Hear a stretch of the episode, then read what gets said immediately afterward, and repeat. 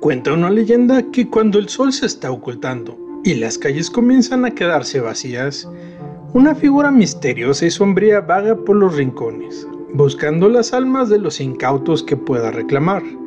Se trata de un ente que recibe su nombre por su vestimenta. Portando un elegante traje negro, con los detalles de oro y plata, la gente lo conoce como el charro negro. El piso 13.5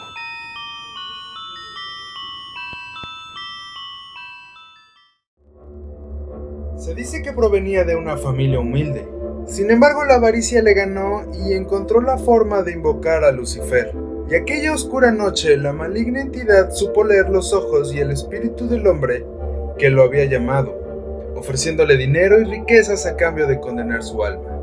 Pero pasó el tiempo y el acuerdo quedó en el olvido. La gente ignorando aquel acontecimiento siguió con su vida cotidiana durante generaciones. La pobreza llegó y numerosas familias de jornaleros trabajaban casi en la esclavitud. Entre ellos se encontraba Juan, un hombre ambicioso que no dejaba de quejarse de su suerte. Al terminar la jornada, fue a la cantina más cercana y comenzó a beber en compañía de sus amigos. Entrado en copas, les comentó, la vida es injusta, daría lo que fuera por ser rico y poderoso. Cuando de pronto una entidad de aspecto alto y vestido de negro se apareció, con voz hueca y apagada le dijo, tu deseo puede hacerse realidad. Las personas que se encontraban en el lugar, al escucharlo entraron en pánico y rápidamente se retiraron del lugar. Las órdenes del misterioso hombre fueron, Acude esta medianoche a la vieja mina abandonada y espera mi llegada. Juan asistió puntual y esperó en la entrada, pero no vio nada extraordinario. Al retirarse y con la luz de la luna, descubrió que en un agujero había una víbora que lo observaba fijamente. Impresionado con el tamaño de aquel animal, decidió llevarlo a su casa para poder venderlo. Más tarde al llegar, la depositó en un viejo pozo de agua que se encontraba seco y lo tapó con tablas. Cuando se durmió, Juan soñó con la víbora, quien le decía gracias por darme tu hogar y aceptar que entre en tu alma. Al despertar, encontrarás en tu granero el pago por tu favor. Si decides aceptarlo, tendrás que darme a cambio al menor de tus hijos.